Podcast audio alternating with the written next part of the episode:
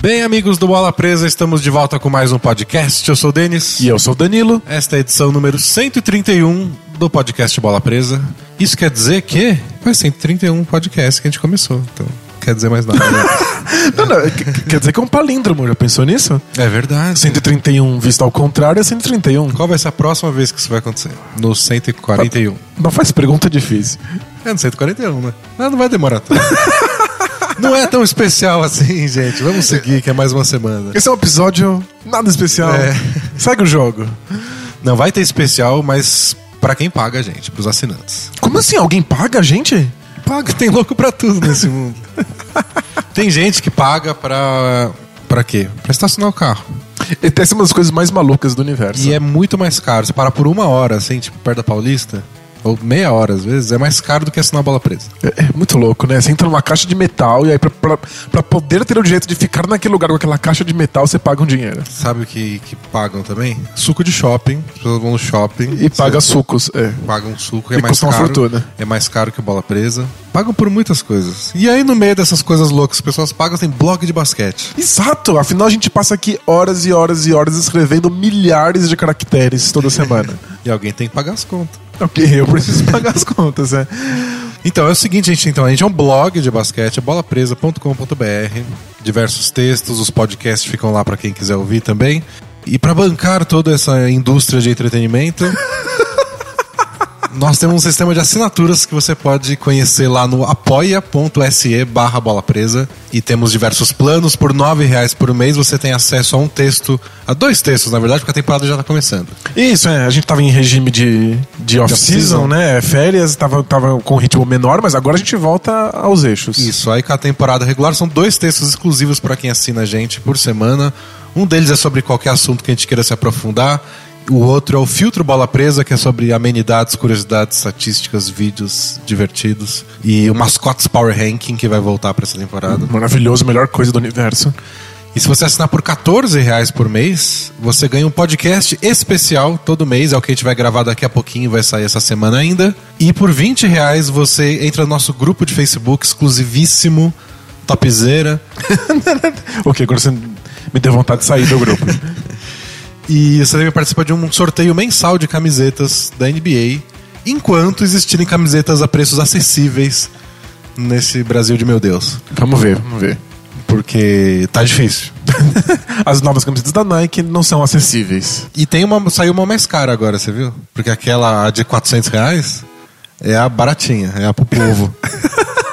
é do, provo para, do povo para o povo. Que povo é esse? E agora tem uma, sei lá como é que chama, algum nome gringo, que custa acho que 600 ou 700 reais. Você tá maluco? Gente, tá- dá pra pagar muito bola presa com esse Muito, dinheiro. pagar anos de bola presa com, com- A gente pode fazer assim, né?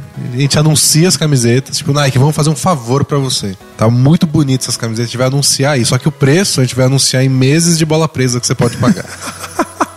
É uma propaganda pra assinar É. em bola presa, é. Camiseta do LeBron James por apenas 18 meses de bola presa. De no máximo da bola presa. Lembrando que se você assina o Bola Presa, você tem acesso imediato e instantâneo a todos os textos exclusivos e todos os podcasts especiais que fizemos nos últimos dois anos de assinatura, fora os textos abertos dos últimos dez anos de blog. É, muita coisa. Você não vai ler tudo, você não vai querer ler tudo também, porque você tem uma vida pra viver. Exato. Mas quando você quiser escapar da vida, tamo aqui. É. Bom, vamos pro- falar de podcast mesmo, de basquete. Nós estamos fazendo o preview da temporada, faltam duas divisõezinhas. Hoje a gente vai falar da divisão sudoeste. Mas antes, temos que dar os pitacos sobre as coisas que aconteceram na última semana da NBA, porque tem coisa acontecendo.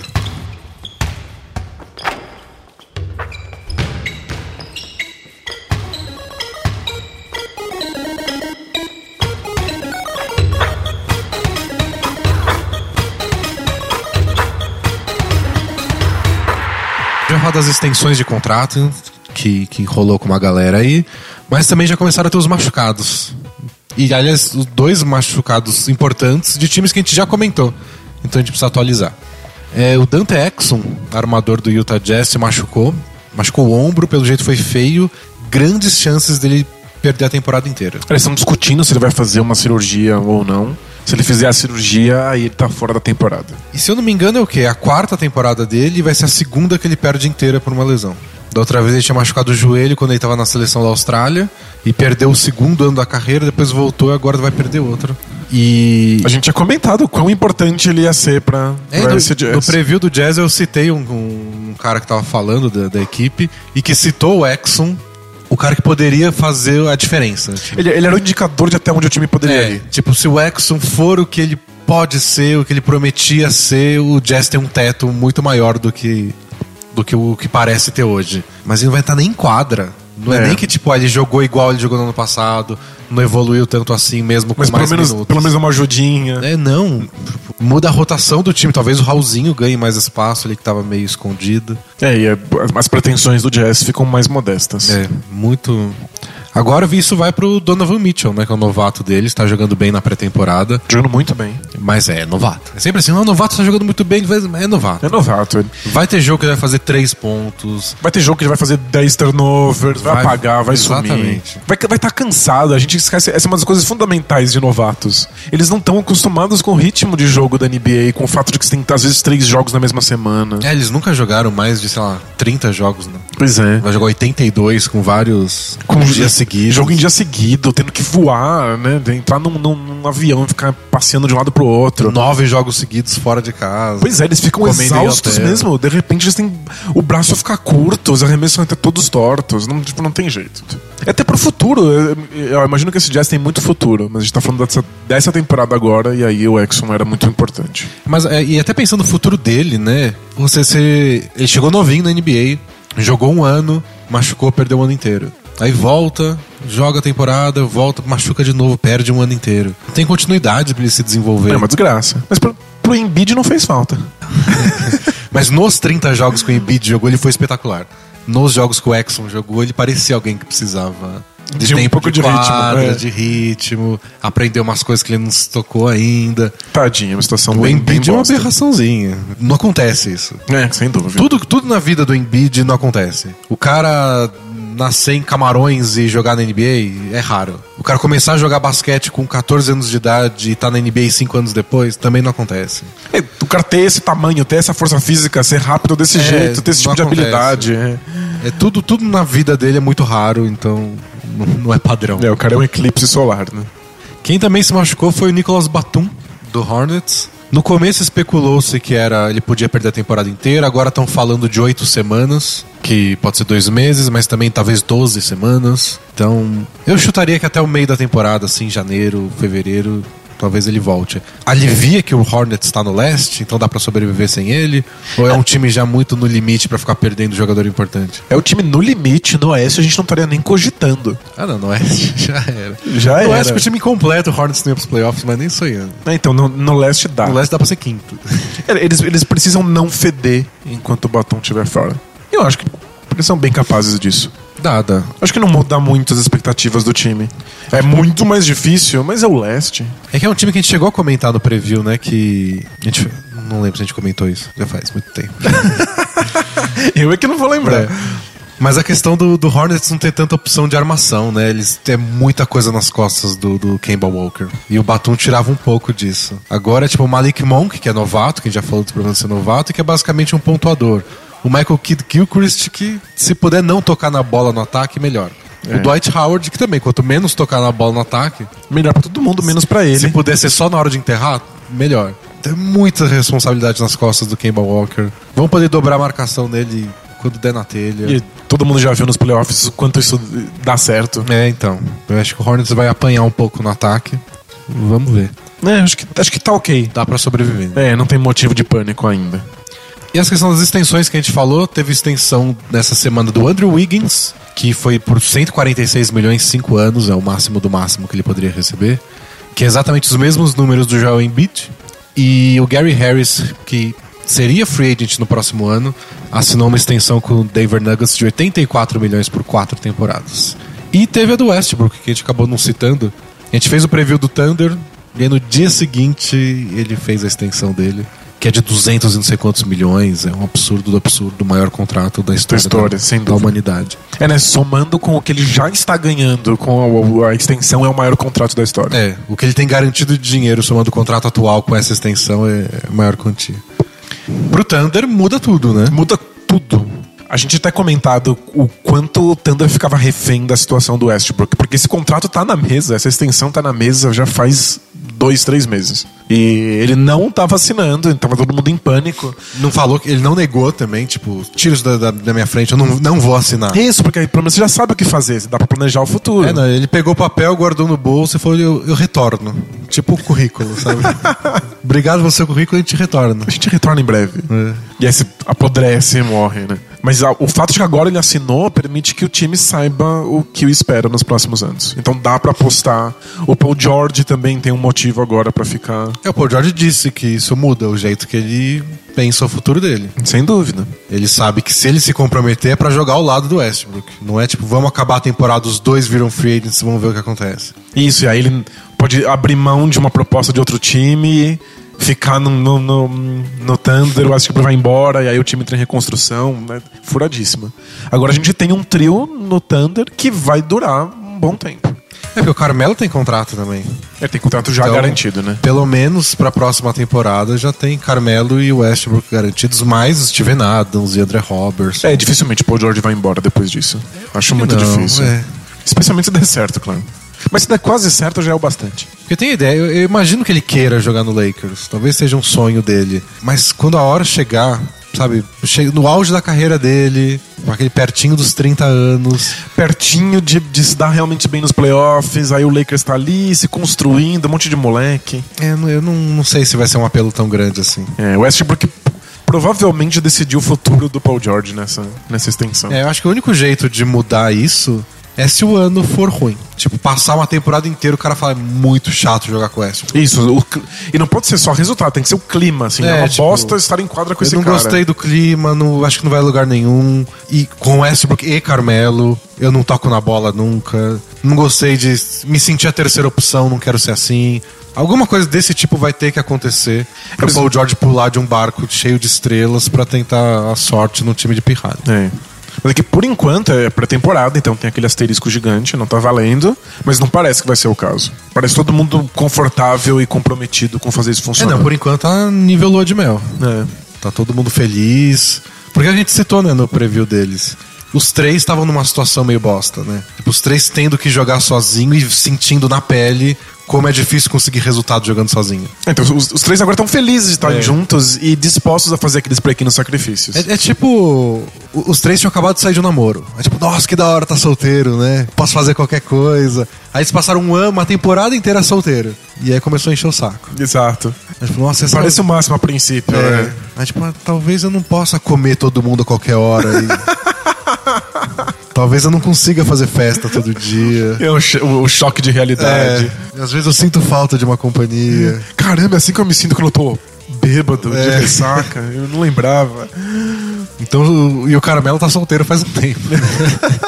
então agora os três estão curtindo essa, essa lua de mel. É, Tá todo mundo falando que é a melhor defesa que o Carmelo já mostrou na carreira. E são jogos de pré-temporada. É que a gente já comentou também algumas vezes disso. O quanto de defesa é disposição. É, É sim. você tá afim de mostrar alguma coisa. Eventualmente, se você tipo, é ruim na defesa, vo- a gente vai perceber isso. Mas o simples fato de você se esforçar, nossa, já Camufla muito. camufla muito. Se um- você se esforçar num time organizado, às vezes nem percebem que você é ruim na E defesa. tem os casos, o- o- tipo, o Harden, que eu acho um bom jogador de defesa. Mas quando ele não se esforça, todo mundo acha ele o pior jogador defensivo. O esforço é uma parte O muito esforço é importante muito da importante. percepção. é. Esforço, atenção, porque às vezes não é que você não sabe defender, mas você se distrai um pouco, o cara passa nas suas costas no backdoor, recebe um passe em terra. Pois é. Você sa- você sabe o que fazer. Você só precisa estar um pouco ligado. Nesse caso não é nem questão de esforço físico, de estar correndo atrás do cara. É Mas é um pouco de esforço foco, mental, é é. foco pra você ver o que tá acontecendo. E, e talvez ajude todos os, os envolvidos, que nesse caso eles não vão ser o 100% do ataque. Que nem o Paul George era no Pacers, o Carmelo no Knicks, o Westbrook no Thunder. É muito mais fácil jogar defesa quando você não tá tão cansado de ataque. Exato.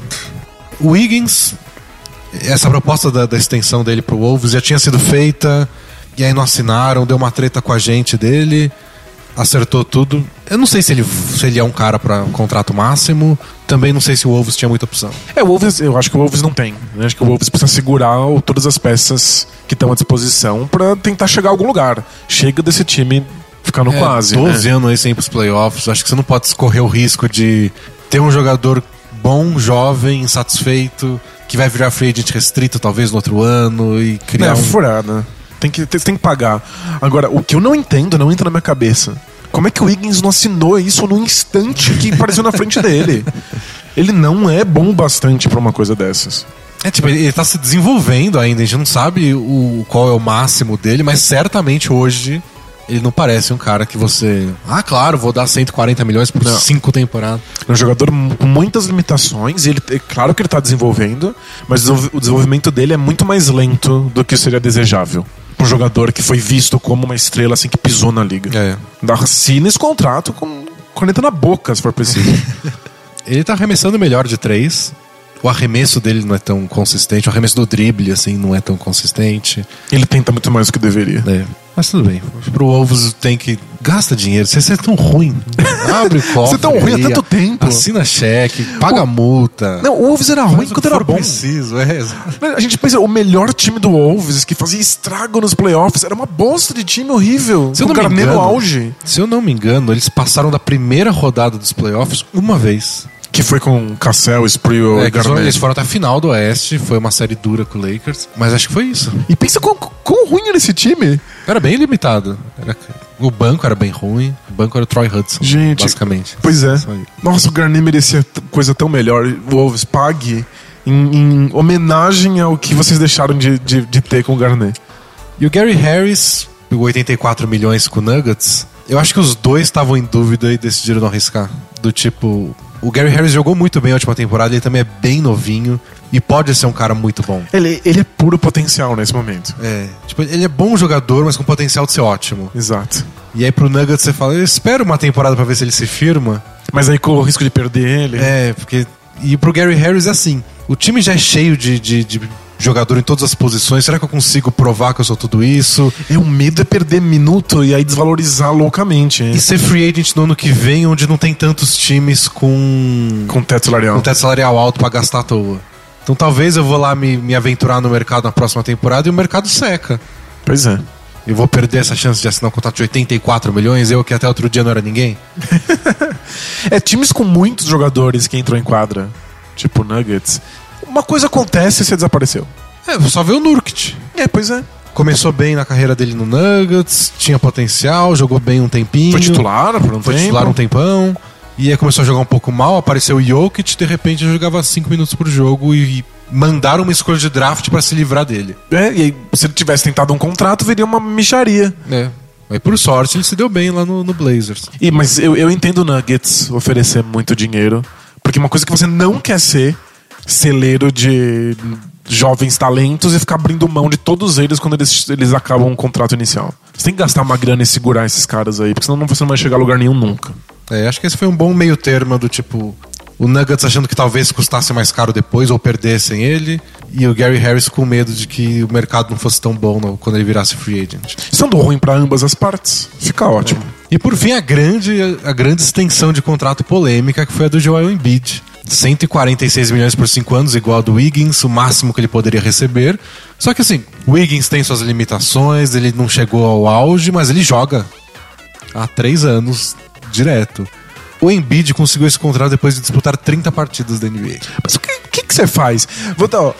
Você segurou esse cara na tua mão e ele jogou 30 partidas porque ele se contunde o tempo inteiro. Aí fala assim: bom, então eu não posso confiar, não ofereço uma extensão. Ok, aí ele fica ultra giga, mega saudável, domina a NBA por completo e aí outro time contrata. Aí você é o otário que segurou ele quando tava lesionado e perdeu ele saudável. É é aquele caso que você já pôs dinheiro demais, você já postou demais. Você não pode ir embora dessa mesa sem ganhar tudo. É, você dá um all-in porque... Dá um all-in, perde tudo, mas tem a chance de, de ser campeão. Não tinha como não Eu, dar o É um contrato eu- eu máximo. usaria esse, esse caso do Embiid, tipo teste pra contratar gente na empresa. Tipo, o que, que você faria nessa situação? Só pra ver como a galera age numa situação Entendi. bizarra dessa. Quão conservador ou quão arriscado tipo, eles estão não, dispostos não a tem ser. resposta certa, eu acho. É só pra ver a, a personalidade da pessoa. Faz sentido. Você fala, eu não arrisco, eu arrisco, eu vou nessa. O cara é muito bom. No- nos 30 jogos que, o- que ele jogou, acho que foi 30 ou 31, não lembro. O aproveitamento do, do Sixers foi o equivalente a um time que ganha 55 jogos na temporada. É Surreal. O que no leste do ano passado é o quê? Primeiro lugar ou segundo lugar? É? Por- é, primeiro ou segundo? Agora, s- quer dizer que eles ganhariam 55 jogos se eles jogassem os 82? A gente não sabe, porque Talvez eles não mais, jogam. talvez menos, né? Mas o aproveitamento foi nesse nível. É surreal, é muito bom. E, e o plus minus dentro desses jogos, o plus minus é, que é, é o saldo de pontos. Então, tipo, esse jogador tá em quadra, o time fez. ganhou por 5. E quando ele tava no banco, o saldo de pontos foi menos 4. E é complicado isso porque. Tem outros jogadores ao redor Às desse vezes, o, cara. né? às vezes o time troca tudo de uma vez, sabe? Então o cara tem um bom número, mas ele só joga com os titulares. Os reservas jogam cinco reservas de uma vez. Isso. Se eu fosse. Se eu sou péssimo, uma pereba, mas eu jogo junto com o Lebron, o meu plus minus sobe, porque Isso. o Lebron s- s- ele, ele tem saldo positivo quando tá em quadro. Mas, então tem, tem sempre isso aí. O plus minus, você nunca olha só ele. Mas os do Embiid ano passado eram tão absurdos. É tão fora da curva que não tem como. Era- tipo, ele tá em quadra, o, Wiz- o Sixers tá ganhando dos caras por 10. Ele sai de quadra, o Sixers tá perdendo por, por 20, não importa a combinação. Ele- a presença dele é, Muda o jogo, né? muda de um dos piores para um dos melhores times da NBA. Não tem como. Joga todo o dinheiro que você puder nesse cara. Se ele tiver que jogar de cadeira de rodas, não tem problema. Pode abrir mão disso. né? Mas o que eu achei muito legal e curioso também é que o contrato dele não é 100% garantido. Tem seguro contra lesões. É, falaram que é um dos contratos mais esquisitos Complexos, e complexos é. da história da NBA. Envolve lesões, se eu não me engano, no pé e nas costas, eu acho. Não sei, foram duas lesões que ele já teve. Não entendi, é, t- são, são lugares específicos. É, né? ou no pé e no joelho, não lembro agora. Porque eu vim muito preparado pra esse podcast. Mas tudo bem, os números, o especial é o de menos. A questão é assim, tipo, é, é o joelho e o pé que tá protegido. Então se ele machucar o pé e perder X jogos, o, o Sixers não precisa pagar todo o dinheiro ou até pode dispensar ele sem precisar pagar o resto. Caramba! Então o contrato é de 5 anos. Ele machucou o pé e perdeu X partidas. Depois de dois anos, eles podem dispensar ele sem precisar pagar nada. Agora, se ele perder esse mesmo número de jogos por causa de uma lesão no nariz, Aí não. que ele não consegue respirar porque ele bateu o nariz no chão, aí não. Aí o contrato dele é garantido e tem que pagar. É, Tem cara de que foram dois advogados se se xingando e falaram assim: tá, eu aceito isso, mas você aceita isso, tá bom. Tá bom, deixa eu falar com o meu cliente. E Isso. Durou, tipo, seis meses, né? Exato. Até chegar no ponto de que tudo bem eles dispensarem ele por lesão, desde que seja essa lesão. E, e aí é tudo assim, depois de um ano, X é garantido. Depois de dois anos, X é garantido. Depois de dois anos, Y é garantido. Faz sentido. Então, se chegar nos 5 anos, desses 140 e tanto, 120 é garantido. Se ele chegar no último ano. Aí, se acontecer alguma coisa no último ano, ele ganha 120 milhões em vez de 146. Perfeito. Ou seja, é difícil pra caramba, mas o lance é que o Sixers tá tentando se proteger o máximo possível dentro das limitações. É, o de cara ter um teve- jogador tipo O Embiid. cara teve muitas lesões em 3 anos. É. Ao mesmo tempo, ele é um dos melhores da NBA, ao mesmo tempo, um dos mais bichados da NBA. E aí, o Six falou: a gente quer manter ele, mas quer algum seguro. E o Embiid falou: minha carreira pode acabar em qualquer segundo. Pois é. Então, beleza. Ele precisa, ele precisa do máximo de dinheiro possível agora, antes que o corpo dele desmonte. É, não sei se ele vira free agent restrito daqui a um ano. Já é uma bosta ser free agent restrito. E não sei se ele consegue essas garantias de outros times. É, pois é. Mas alguém jogaria um contrato máximo pra ele. Sem garantia nenhuma. É. Sempre tem alguém desesperado. É sempre. Mas tudo É o bem. famoso só pra ser um idiota. Mas tô, tô feliz pelo Embiid e eu entendo perfeitamente o Sixers. É, tipo, não, não dá pra criticar. É, né? Acho Já- que o já exemplo do- era. do- de pôquer é isso mesmo. Você já botou tanta ficha na mesa. Não, já era, que Não vai nunca ser na mais. última carta que você vai. É verdade. É, né? Apostei demais. Não. Talvez a gente esteja dando uma péssima dica de pôquer, não sei. É, isso é verdade. eu Nunca fui bom em pôquer. nunca, nunca, nunca, nunca ganhei uma mesa de pôquer. Nem, nem apostando tampinha de garrafa. Eu- você não tem temor zero do que você vai perder? Nem assim. Eu joguei uma vez profissionalmente, profissionalmente. Eu joguei uma vez valendo dinheiro de verdade no campeonato organizado. E eu apostei muito dinheiro numa mão que eu tinha certeza que eu ia ganhar, porque eu vi errado a carta que saiu. Ou seja, é de mim vocês estão ouvindo. com- Você ia conselhos assinar esse de pouco. contrato dando a garantia errada da lesão dele, né? Exato. Ufa, não, f- fiquem tranquilos que a gente não precisa pagar nada se o Embiid machucar a orelha, porque. vocês sabem, né? na orelha, seu imbecil. É, então, tá assinado. E foi de caneta. Então. Já foi. É, eu sou muito desses. É, vamos fazer preview então? Vamos, vamos lá. Para a próxima temporada, então, preview agora da divisão Sudoeste, a penúltima que a gente vai analisar. A divisão Sudoeste é aquela do triângulo texano do seu amado Houston Rockets. Uhul! Aí já começamos com uma dúvida. Geralmente a gente começa com o melhor time da divisão. Começamos com Spurs ou Rockets? Começamos, começamos com o Rockets. Clubismo em primeiro lugar. Exatamente. Se eu não acreditar, quem vai? Então começamos o Houston Rockets, como todos sabemos e já comentamos. Eles trouxeram Chris Paul, perderam o Patrick Beverly, Montrezl Harrell, Sam Decker, os caras que ninguém lembra. Eu gostava, mas é, são substituíveis. Eles chamam Chris Paul? Então, Exato. E eles tentaram muito Carmelo Anthony, não conseguiram. Eles queriam mais uma super mega estrela, mas vão ficar com Harden e Chris Paul. E aí, é o bastante? É que sem Chris, Chris Paul, o time já é um absurdo, mesmo que não seja bom. Acho que é, é- é muito difícil explicar o Rockets. Porque não é um time bom, não é um time talentoso como deveria ser pra brigar pelo topo do Oeste. Muitas vezes não joga bem, se atrapalha, comete um monte de turnover, tem falhas defensivas, mas não importa, porque faz direito e tem os talentos certos nos lugares certos. Eu tinha montado pra coisa certa. Exato, é um time que não faz outra coisa, só faz aquilo e faz aquilo bem. Então talvez não seja a coisa mais bonita de se ver, talvez não tenha os caras que você gostaria que tivessem em quadra. Mas tudo bem, porque eles vão chutar 40 bolas de 3 pontos, vão acertar 23 e vão ganhar o jogo. Então tudo bem. Então, tipo, eu já tava empolgado com esse Rockets. Porque quanto mais confortável eles ficam com esse modelo, mais a gente pode sonhar. Agora o Chris Paul traz isso pra um outro nível. A princípio o pânico é como é que você encaixa o Chris Paul nisso, especialmente porque ele é muito bom em bolas de meia distância, que é uma coisa que o Rockets não arremessa, É. porque não compensa estatisticamente. Mas o, o primeiro jogo que eu vi da, da pré-temporada já foi esquisito. Chris Paul passou um tempão parado no perímetro olhando o Harden jogar. E quando o o Chris Paul pegou na bola, ele isolou e fez pick and roll com o Harden totalmente desligado. Agora já, as coisas já estão diferentes. O Chris Paul tá arremessando de três pontos o tempo todo e arremessando muito bem. Mas não, Os números do Chris Paul na carreira, como spot-up shooter, então quando você tá... Não é arremesso do drible, é quando você tá parado, você recebe o passe e arremessa sem driblar. É número altíssimo, nível, tipo, de especialistas, J.J. Redd, É que ele, aqueles. é que ele faz, fazia pouco, né? Ele fazia pouco. É, tipo, a, a porcentagem é É altíssima. uma ótima mas as porcentagem tentativas- no- nas duas vezes que você faz isso por Isso. jogo. É bem diferente. No Rockets, cada um faz oito vezes. Tipo, Ariza, Ryan Anderson, todo mundo. Mas ó, por enquanto, eu tô muito feliz com o arremesso do Chris Paul. E quando o Harden e o Chris Paul estão juntos em quadra, por, en- pelo menos por enquanto, é bem evidente que o Harden é o armador e o Chris Paul fica como spot-up shooter. E a- abre a quadra.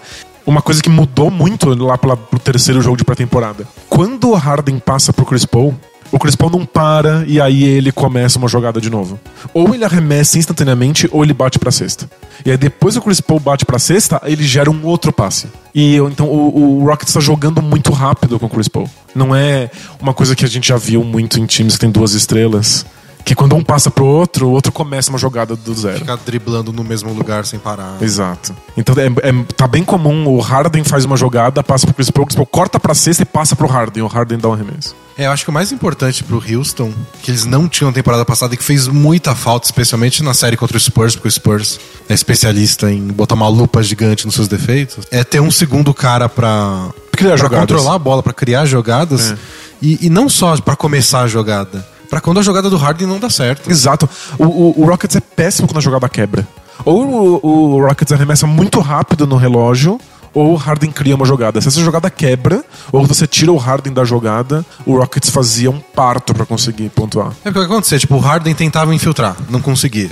Aí ele passava a bola pra alguém que não tava em posição de arremessar, aí o Harden tinha que se movimentar de novo pra receber a bola E de começar novo, de e novo. começar do- Você perde tempo, você perde o timing, você perde a velocidade, você deixa a defesa se ajustar tudo de novo. Se o Harden não consegue infiltrar, toca pro Chris Paul, o Chris Paul é outro cara com talento pra fazer o que você falou, que infiltra mais uma vez. Exato. Ou já arremessa.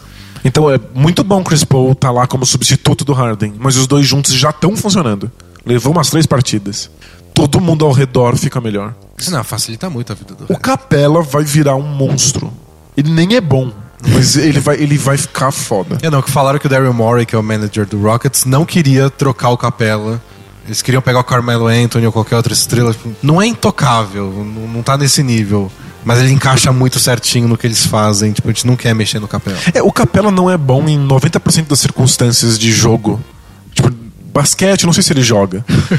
Mas Mas fazer corta-luz e. ele faz corta-luz, ele corre rápido pro contra-ataque, ele tem mãos muito boas, então ele pega os passes pra ponte aérea e é tudo o que você precisa pra jogar com o Chris Paul. É, o Harden tava acertando ele com passes de quadra inteira. O Chris Paul torna isso uma coisa muito mais fácil, muito mais corriqueira pra ele. Eu tô muito, muito empolgado com esse time. E aquela dúvida de times do Mike D'Antoni e que virou já desse Rockets de novo é dar conta nos playoffs isso. Porque é um sistema muito eficiente pra pegar times de surpresa que não estão preparados pra eles, que não tem aquele estudo de como vamos defender o Harden.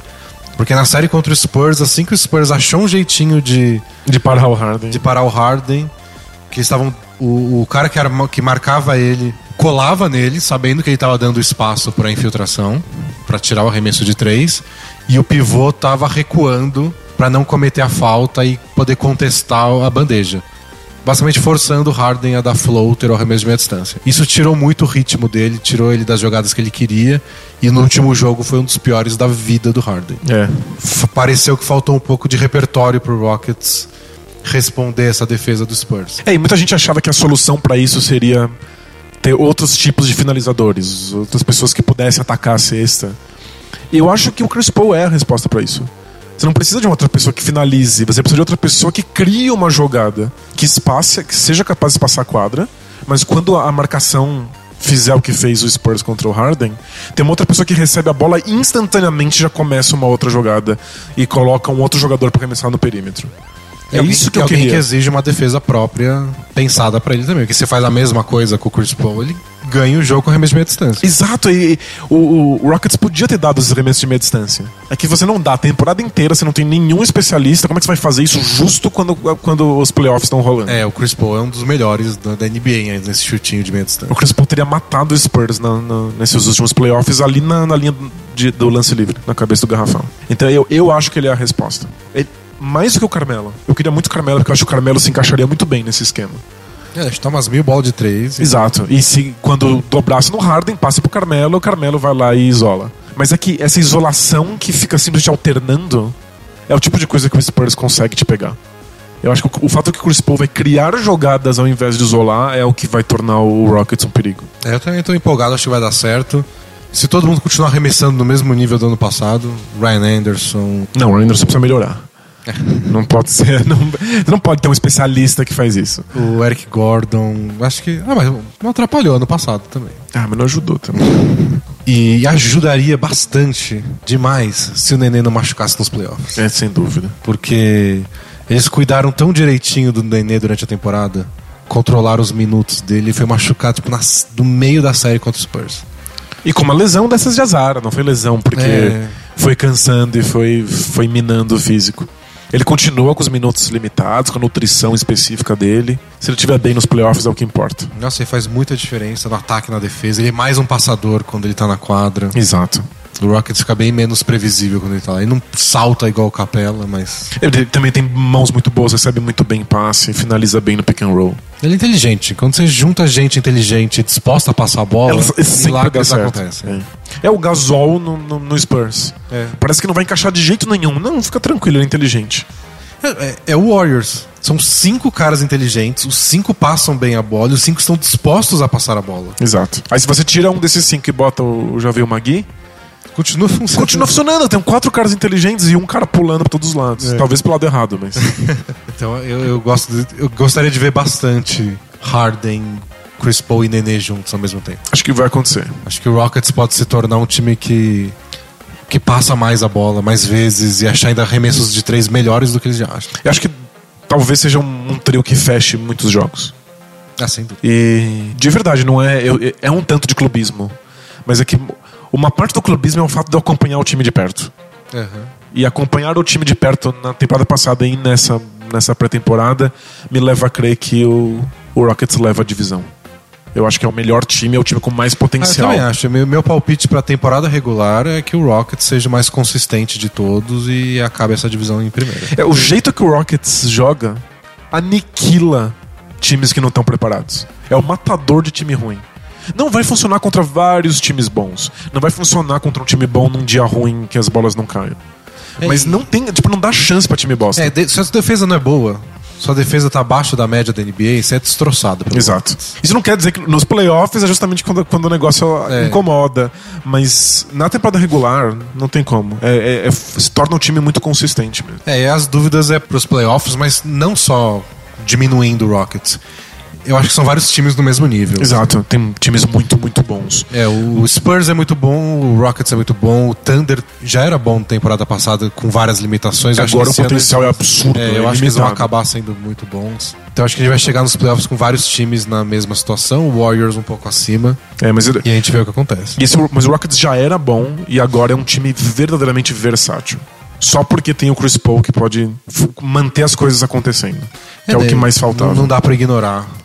A história da NBA é sobre isso. Bot- O quanto uma estrela, esse- um cara sozinho que é muito bom faz a diferença. Não dá pra menosprezar que o Rockets conseguiu esse cara. É. E armadores, né? Na geração dos É. armadores. Bom, pulando então do Rockets para o Spurs. Acho que o Spurs aí é É. o segundo melhor time. Sem dúvida, se não for o primeiro, claro. Eu vou tomar várias sapatadas, mas tudo bem. É, tipo, se ficar em primeiro, É, foi, foi- não vai ser surpresa nenhuma, porque eles estão em primeiro há 20 anos. Mas. O Spurs é basicamente. A única decepção do Spurs é, é que essa foi uma das off-seasons mais movimentadas dos últimos tempos. E o Spurs basicamente manteve o mesmo time do ano passado. Inclusive, gastou muito dinheiro pra manter o mesmo time. É, Perry Mills eles gastaram, Eles eles fizeram Gasol Um gastaram. comprometimento enorme pelo Perry Mills, que teria pagado outros armadores. Poderiam ter pagado o George Hill, por exemplo. É. A gente não sabe exatamente qual foi qual era a lista de prioridades do Spurs, como foram as negociações, mas certamente a grana que pagou o Perry Mills poderia ter pagado outros bons armadores por aí. É, eu até entendo a importância que o Perry Mills ganhou nesse time, porque o Spurs precisa arremessar de três pontos na NBA moderna. Não importa, não, não, tem, não tem como espernear. Mas é que a gente já sabe o que o Perry Mills faz. É, não vai mudar. Não vai ficar Tá melhor na do que idade isso. de É. tá evoluindo. Então eu entendo a importância dele pro time. Mas é que o que o Spurs tá fazendo é se comprometer com o time que já existe. É, acho que essa é a parte desanimadora do Spurs. É que nenhum dos jogadores estão numa fase que você fala agora esse cara vai dar o próximo passo e o time vai poder dar um próximo passo junto. Perry Mills é Perry Mills, o Aldridge é o Aldridge. Ele pode jogar um pouco melhor, Deveria jogar um pouco melhor. mas quanto ele é capaz de melhorar e mudar e fazer uma grande diferença? Acho que o máximo que dá de, pra ter de expectativa é o Danny Green. Voltar a ser o que era uns Isso. anos atrás? É, Esperar que ele acerte esse bola de três, esperar que ele continue É, defendendo. pode ser. Mas, Mas- não é um time jovem a esse ponto de ter um cara que vai dar um salto. Talvez o Dejounte Murray, que vai estar no segundo ano. Mas não sei se é um salto que ele vai dar. Ele vai É. melhorar um pouco. Eu acho que é, o desespero é ver outros times adicionando peças. E aí a gente sonha com a melhor versão do Rockets. Quando der tudo certo com o Chris Paul, a gente sonha com a melhor versão do Thunder. A melhor versão do Celtics. É, tipo, vários times que estão adicionando uma melhor versão do Wolves mesmo, que nem foi pros playoffs. Né? Mas adicionou o Jimmy Butler e o Towns vai melhorar. O Towns ainda é muito bom. O Wiggins vai. E a gente fica pensando no que esses caras podem ser. E quando a gente pensa nisso no Spurs, o que eles podem ser, é o time do ano passado. Que, é um Que time- jogou bem pra um caralho. time espetacular, um time maravilhoso. É. É só aquela questão de. Tipo, ah meu Deus, a empresa cresceu só 0,1% nesse trimestre. Já é a melhor empresa do planeta, tipo, tá ganhando trilhões de lucro. Mas você quer ver sempre crescimento. Sim. E acho que a questão do Spurs é essa: você tem um- dificuldade de ver o crescimento, embora seja um time que já tá lá em cima, né? E a gente falou um pouco disso no, no, no podcast passado. O fato de que os times não são o suficiente pra vencer o Warriors levou eles a arriscar em busca de um, de um potencial que seja suficiente. Então, provavelmente nenhum deles vai dar certo ou bastante. Mas todos eles têm a possibilidade de dar certo ou bastante. Todos os times criaram essa porta de possibilidade. O Spurs é fantástico. Muito provavelmente o segundo melhor time da, da, da NBA. Mas eles não abriram essa possibilidade de ser mais do que isso. Você tem que olhar pro time da temporada passada e pensar: isso aí era suficiente pra vencer o Warriors na final? Se a resposta for não, continua sendo não. É, tem isso, tem a possibilidade deles acreditarem que sim, que eles podem vencer o Warriors. Por quê? Porque eles ganharam do Warriors na temporada regular uma ou duas vezes, porque eles estavam ganhando do Warriors antes do Kawhi Leonard machucar no primeiro jogo. Pode ser, pode ser. Talvez eles acreditem que o que eles têm seja bastante. Talvez até seja. Mas é que não. Eu acho que não. Não chutou a porta. O que tudo bem, né? Não, não- não é muita cara do Spurs ficar chutando a porta. É. Eu acho que, no fim das contas, o que pode ser é que o Spurs não viu a janela pra fazer alguma coisa. Dizem que eles queriam o Chris Paul. Não sei o quanto eles tentaram. Mas não conseguimos o Chris Paul, não conseguimos esse esse cara. É. O que que a gente vai fazer? É, o Celtics não queria ter, ter chutado a porta, não queria ter jogado as expectativas tão pro alto a- a- ao preço de desmontar o time. Surgiram as janelas certas. A oportunidade perfeita eles não recusaram. Talvez não tenha surgido pro O Spurs. Kyrie falou que ele queria ir pro Spurs, era um dos times que ele topava aí. É E verdade. garanto que o Spurs queria o Kyrie Irving. É, porque que- quem, claro. Só não tinha uma troca a ser feita. Não tinha uma oferta. O que, que, que o Spurs poderia mandar pro É, não- Cavs? nada que fizesse sentido. né? Você teria que abrir mão de coisas que não faz sentido ab- abrir não, não mão. tem. Tipo, se você não envolve o Kawhi Leonard, que É, obviamente não vai envolver, não tem nada no Spurs que faria o Cavs trocar, aliás, em co- pelo menos em comparação com, com a troca que o Celtics mandou. Ah, sim, sim, sem dúvida. Alguma coisa que o Spurs poderia enviar que não envolvesse Kawhi Leonard. Alguma coisa melhor do que Jay Crowder, Isaiah Thomas, escolha de draft. Imagina. Imagina. Jamais. Até- Então- acho, que não, acho que não deu mesmo. E, e eu sei é que o Kawhi Leonard melhora todo ano, mas não dá pra melhorar mais, né? Vai sair, soltar laser agora dos olhos? Parou, né, Kawhi Leonard? Não, não dá. O que, que ele pode fazer? Ele pode ficar saudável dos 82 jogos. Ficar Ele com pode. Próxima vez, saúde de diamante. a próxima vez que ele pisar no pé do Patulha, ele quebra o pé do Patulha ao Nossa. invés de virar o tornozelo. Isso ia ser muito louco, Isso é né? um superpoder legal. Quebra o pé da Patulha e o pé da mãe do Patulha ao mesmo tempo. A velhinha entrar na casa e começa a gritar. No assim. interior da Geórgia. assim. Exato. Ó, Isso ia ser um superpoder que ia ajudar o. É, né? Kawhi Só, Leonard. só isso que o Leonard pode fazer de melhor do que ele fez na temporada passada. Não, não tem. Aliás, é um fortíssimo candidato a MVP, né? Sem dúvida, nossa. É, se, se o Spurs supera as expectativas, acho que não tem como. É que assim, o Spurs ganha 60 jogos, você boceja e fala, tipo, mais um. É, né, as expectativas são muito altas, né? Mas está ali, se tá ali flertando com a primeira colocação, eu acho que o Carl Leonard tem um argumento convincente para ser MVP.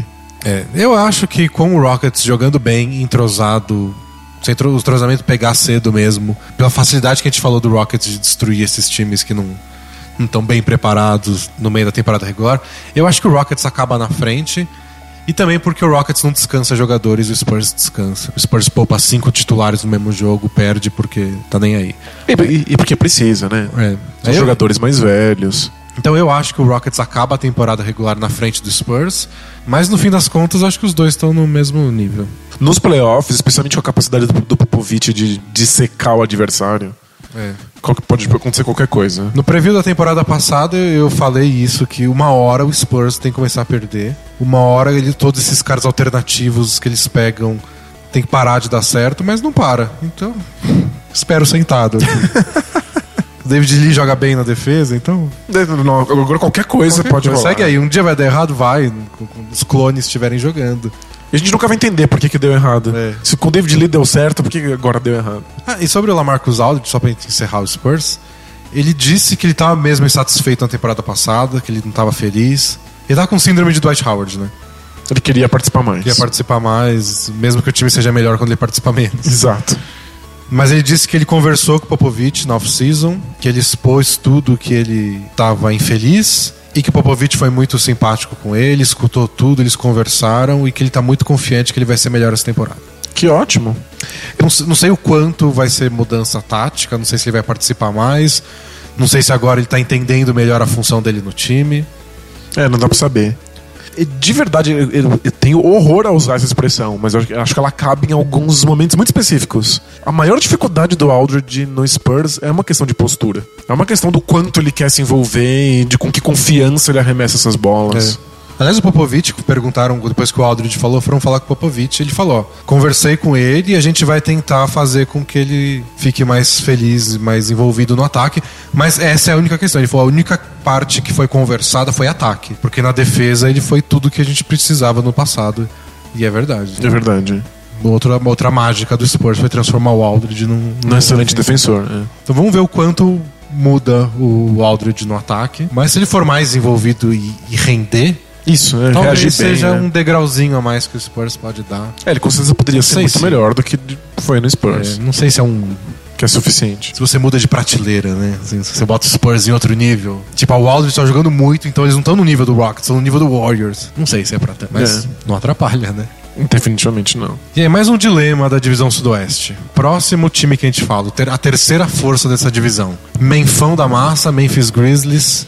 que vai pros playoffs há oito anos seguidos. Sempre parece que o time não é bom o bastante. Às vezes ele não é bom o bastante, mas eles ganham jogos porque aqui é camisa, aqui é raça e tradição. Ou a gente sobe o Pelicans, porque eles vão ter uma temporada inteira desde o começo com Anthony Davis e DeMarcus Cousins. É, o Rondo já tá, já tá fora, um né? mês fora, pelo menos, o Rondo. Pelo menos. Ah, eu sou. Eu, eu vou me arrepender muito disso. Vai lá. Mas eu, eu, eu acho que é o Pelicans. Eu acho que no nível que o Anthony Davis e o Marcus Cousins estão jogando. Acho que eles são dois dos melhores jogadores da NBA e estão, tipo, no auge da forma. É, se você, você pede pra 100 pessoas, com a- tipo, os 10 melhores jogadores, jogadores da NBA, talento puro, assim. Quantas dessas 100 pessoas não colocam Cousins e Anthony Davis? Assim, É, se sei não- lá, se umas não coloca- Duas, três. Então, eu, eu até entendo que algumas não coloquem. É muito fácil esquecer do Anthony Davis. Porque o time é muito ruim. Mas quem viu jogando é, é- é surreal, ele é um absurdo.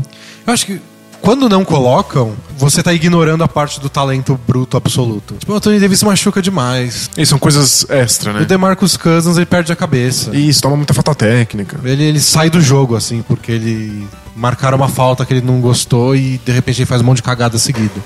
É, em quadra eles são dois dos melhores. E isso tudo faz sentido. Tipo, se o Anthony Davis tá machucado, ele não vai ajudar. É. Tipo, eu sei que no mundo real faz diferença o Cousins se irritar e jogar um jogo que tá empatado no lixo. É, expulso com seis faltas, ele não ajuda também. Exatamente. Agora é muito talento, tipo, eu não consigo realmente. Eu também, eu tô, eu tô tendendo a botar o Pelicans na frente. Na pré-temporada, que o Pelicans é um dos poucos times Que tá jogando pra Tá valer. jogando pra valer. Acho que teve um jogo que eles quase praticamente não entraram em quadro. Do resto, estão jogando 30, 35 minutos, os dois juntos. E tá uma coisa de louco. Você viu aquele jogo com o Bulls que o Anthony Davis cobrou 23 das vezes? e o DeMarcus Cousins quase fez um triple-double. Tipo, 9 rebotes, 9 assistências, 20 pontos. E os dois metendo bola de três pontos. Nossa. Foi ab- não, absurdo. Eles estão entrosados, eles estão funcionando. Eles estão se intercalando, um no garrafão, um no, no- no- no perímetro, os dois puxando contra-ataque. Eu- eu Não consigo ver esse time não dando certo. E, e o mais engraçado, por causa do Rondo, o Jiro Holiday virou shooting guard, né? Ele virou armador arremessador. Não tem mais Rondo. Não tem problema. O Holiday continua como armador arremessador. Eles botaram outros carinha lá pra armar. Os caras nada a ver. É, não, eles não estão mudando O esquema plano, tático. né, que eles que criaram pra temporada. É isso, eles têm, eles têm um plano. É o Cousins num time que tem um plano. Então, o problema do Pelicans é que é um plano a ser executado por um elenco horrível. Horrível, é. Seu melhor jogador é um dos melhores jogadores do planeta. O segundo melhor é um dos melhores do planeta. O terceiro é o Drew Holiday. E, o- e o quarto? O quarto é o Rondo no fim de carreira. Não, não, não, o Rondo nem tá aí. É. E aí depois já pula, tipo, v- vamos abrir aqui o, o elenco do- do- dos pelicanos. Você acha um animal assustador o pelicano? Olha aí. Foi- Foi uma discussão real quando eles trocaram de nome. Porque precisava ser assustador pra mostrar a fidelidade? É. Eu não acho nada assustador pelicanos. Eu acho gansos mais assustadores do que pelicanos. O Oklahoma é um trovão. Quem, quem tem medo de trovão com mais de 10 anos de idade? Mas aqui, eles contrataram o Ian Clark, eles têm o Etuano Moore, que eles pagaram uma nota preta no passado. Então, o Ethan Moore que foi armador principal, pro Drew Holiday ser arremessador, com o Ian Clark sendo reserva dele. Darius Miller, Solomon Hill, Dante Cunningham, o Adinsa, o Omerashi. que, Tipo, o, o Nossa. gap entre os melhores do time e o miolo do time, não é nem o fim do banco, é gigantesco. Acho que sem, sem o, o Rondo, o número 4 do time é o Ian Clark. Pois é. Que ele tem pedigree de campeão, pelo Isso, menos. é, é só isso.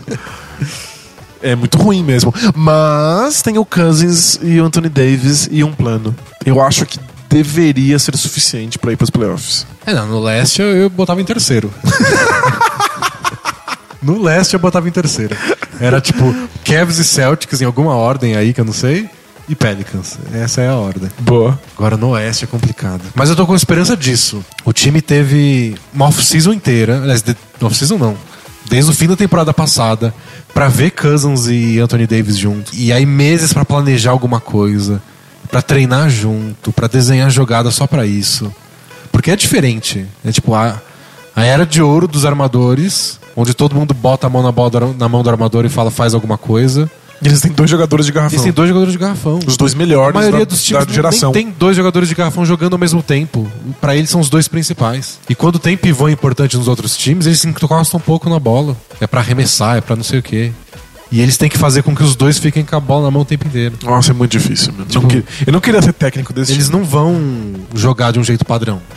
Do jeito que, tu- que o resto da liga tá jogando. É, eles não. têm- Eles não têm o que copiar. É, eles não têm que copiar, é boa, é isso mesmo. Eles não têm um, um plano que a gente saiba que, que, que é funcional.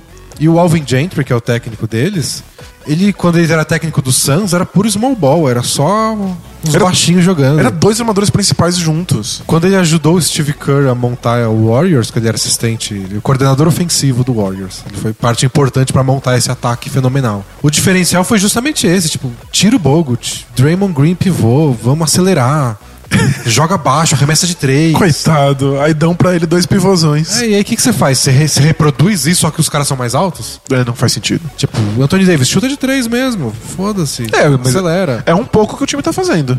Então, vai dar certo? Não sei. Mas é Muitas absurdo. vezes Anthony Davis e Marcus Cousins agem como armadores. Eles são alas armadores, pivôs armadores. Existe pivô armador? Agora existe. Dois no mesmo time.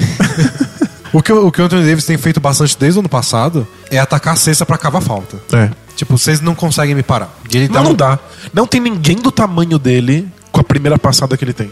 Acho que quem chega perto é o Carl Anthony Towns, porque tem uma passada gigante, mas o Anthony Davis é muito mais rápido. É. E várias vezes parece que o Anthony Davis dá uns arremessos idiotas é porque não deram falta.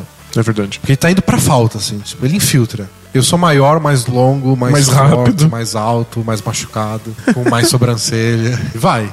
Mas é um estilo de jogo que deveria ganhar jogos truncados. Você vai tendo adversário com faltas, vai tirando o jogador da quadra, vai fazendo pontos mesmo quando o teu arremesso não tá caindo.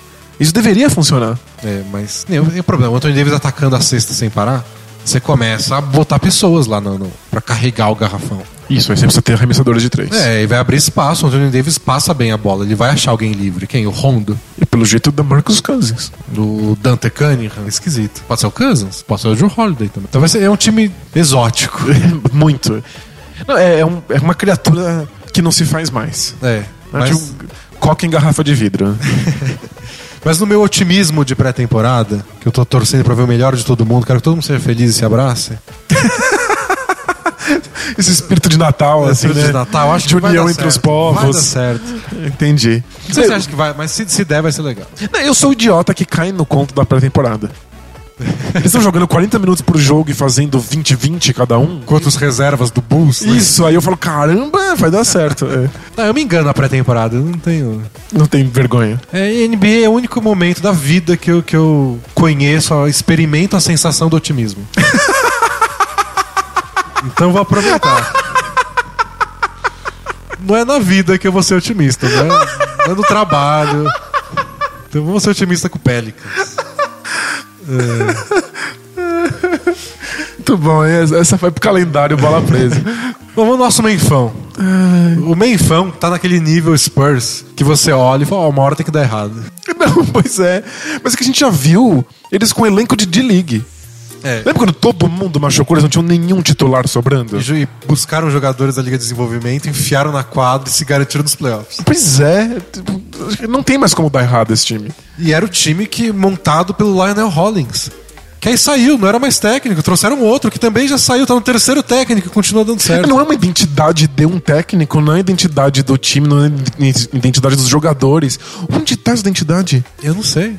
É uma metafísica, assim, sei lá, um- que, que lugar é, um, é uma é energia do ginásio? Se- eu, eu acho que a maior bobagem da história dos esportes é falar de camisa. A camisa pesou, entorta varal. A camisa tem uma identidade no Grizzlies. Mas no Grizzlies você começa a, a- a perder os argumentos, assim, do tipo. Tipo, ah, são esses jogadores. Tipo, certamente tiveram jogadores importantes pra construir essa imagem do Grizzlies grit and grind. Que é um moedor de carne. É, tipo, é o Zach Randolph, é o Tony Allen, esses caras foram lá, o Mike Conley, depois o Gasol chegou. Mas alguns já saíram e continuam existindo quando eles não estão em quadra, ou quando eles estão machucados, quando eles estão fora, quando eles passam três meses fora. É, né? É, é, Esses casos bizarros em que ficou. Acho que, sei lá, você veste a camiseta, vê o urso lá e pensa, não, eu preciso ser um urso também. Aliás, você já assistiu Choque de Cultura? Não. O- o- é um programa do, da TV Quase, do YouTube. E aí perguntaram pra gente nessa semana: vocês assistem TV Quase? Eu quero ver uma referência a- a- ao Choque de Cultura.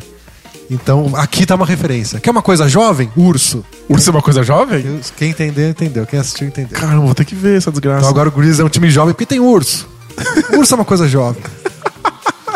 Bruno de Luca, é jovem. Slackliner, jovem.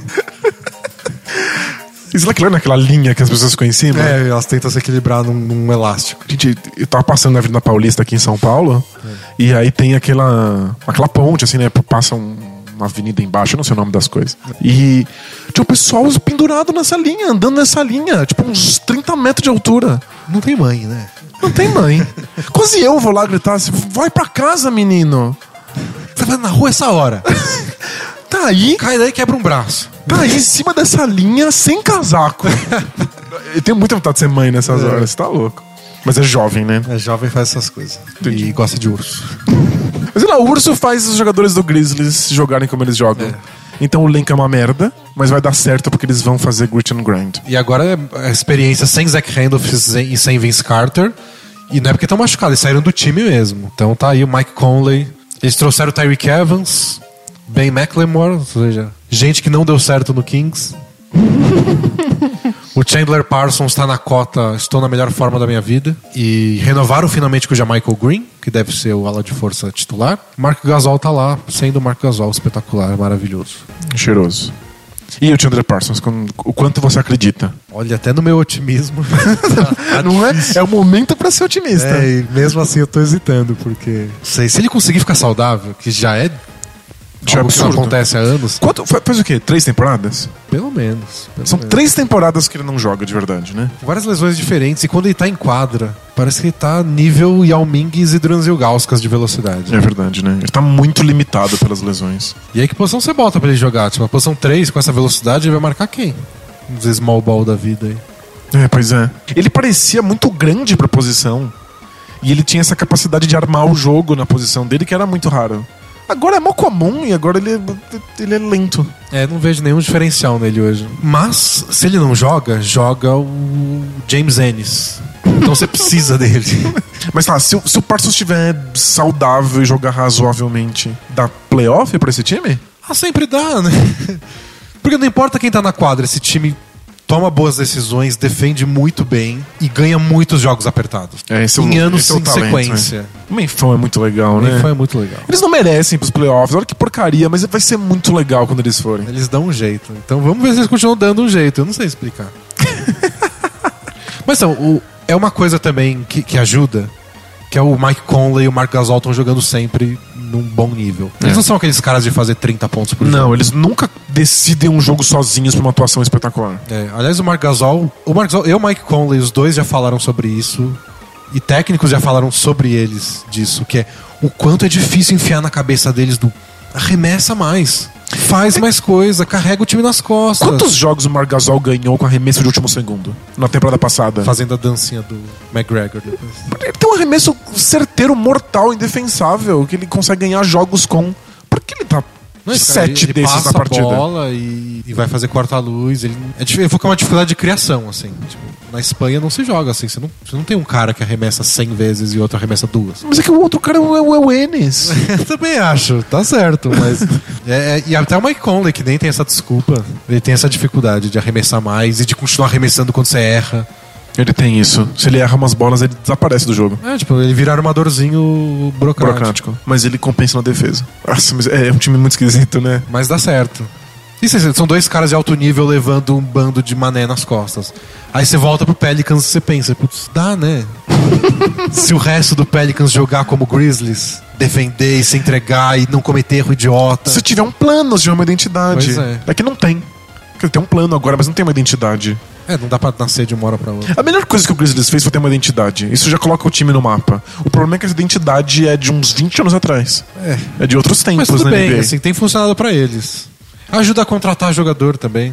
Isso é verdade. Tipo, você não é bom, mas você se encaixa pra fazer o que a gente já faz aqui. Não precisa experimentar na hora. E outra, você não precisa nem ser bom, você precisa só topar a mentalidade. Então os jogadores nada a ver, que deram errado em vários lugares, vão pra lá. É, Já já faz parte da identidade do Grizzlies essa de resgatar jogadores. Exato. Mano, o Zach Randolph. Então, é, é possível que dê playoff mesmo, que vai ser muito bizarro. E por fim, encerrando essa divisão, temos o nosso querido Dallas Mavericks. Tá aí na sua batalha desde o título de 2011, refazendo a equipe todo santo ano. To- Todo ano, uma refação diferente. É. Mas agora o time tá finalmente um pouquinho mais parecido com o do ano passado. Então continua com Seth Curry, com Wes Matthews, Harrison Barnes, o Nerlens Noel mais ou menos, né? Eles pegaram no meio da temporada passada. É. Mas renovaram.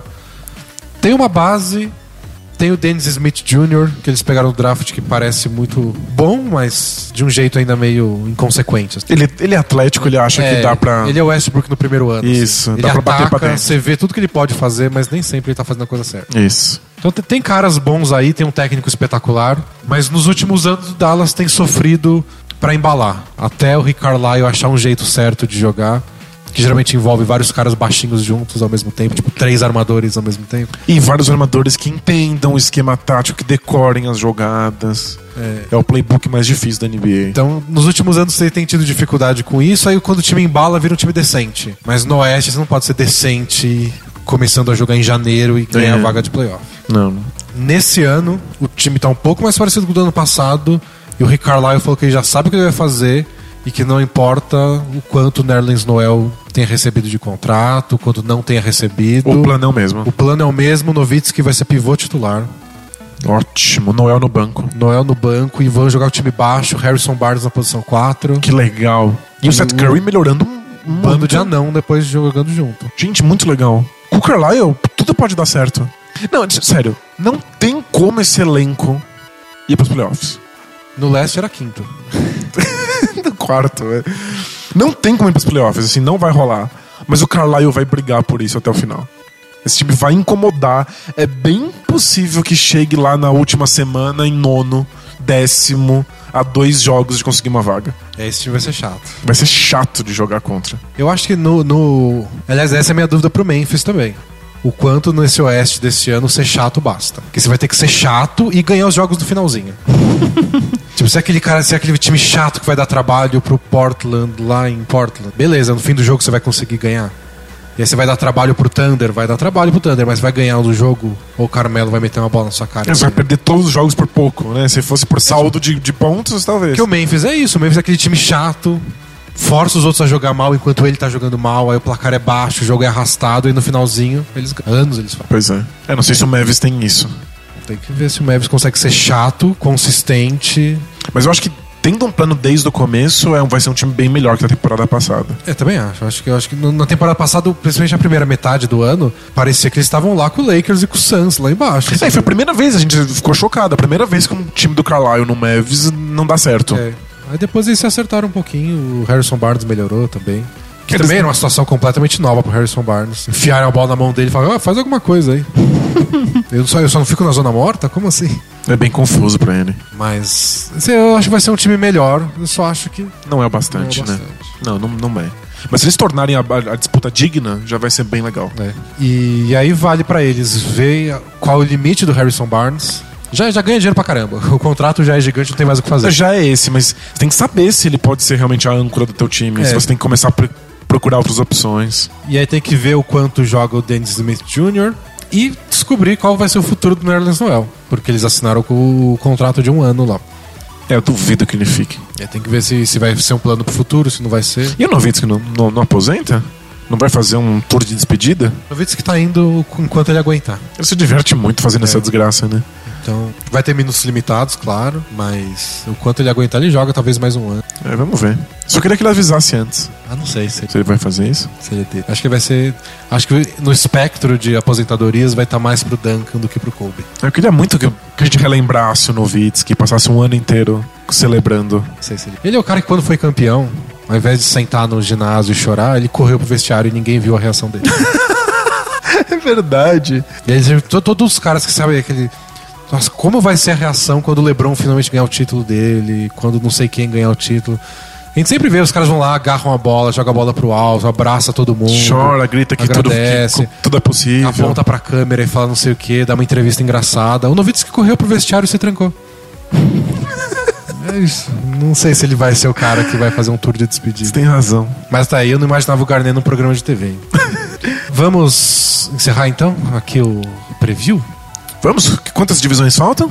Uma. Estamos a um podcast de começar a temporada? Isso. Aliás, vai ser adiantado esse podcast também. Porque a temporada começa na próxima quinta-feira. Então, O podcast tem que sair na quarta-feira. Isso. Então? Se, se ajeita aqui. Fiquem de olho, vai ter um podcast aí antes de começar a temporada pra você já, já ir animando. Exatamente. E aí vai ter esse próximo preview e depois a gente vai falando de coisa de verdade. Nossa, Estreias reais, resultados reais, sequências de derrotas e vitórias reais. E aí já pode desligar o, o otimismo. Aí sim, não, aí já era tudo. Aí já, já volta Aí pra é o vida oposto. cinza. Aí é o oposto. Aí é o pessimismo de, de to- de- de- das conclusões de primeira semana. Ai, nunca vai dar certo esse time. Tipo, o meu. Pelicans estreia contra o Warriors, depois enfrenta o Cavs. Já começou com duas derrotas, não tem futuro esse time, tem que trocar o Cousins já. No Oeste não pode perder dois jogos seguidos, né? Porque começo de temporada tem isso, né? Tipo, um time começa com três vitórias seguidas, o outro perde quatro seguidas. Quem eles enfrentaram, né? É, pois é, calendário faz muita diferença. É, depois de 30 jogos já dá uma balanceadinha. Mas no comecinho, comecinho, tem uns caras que, tipo, primeira semana, três jogos fora de casa, contra três candidatos ao título.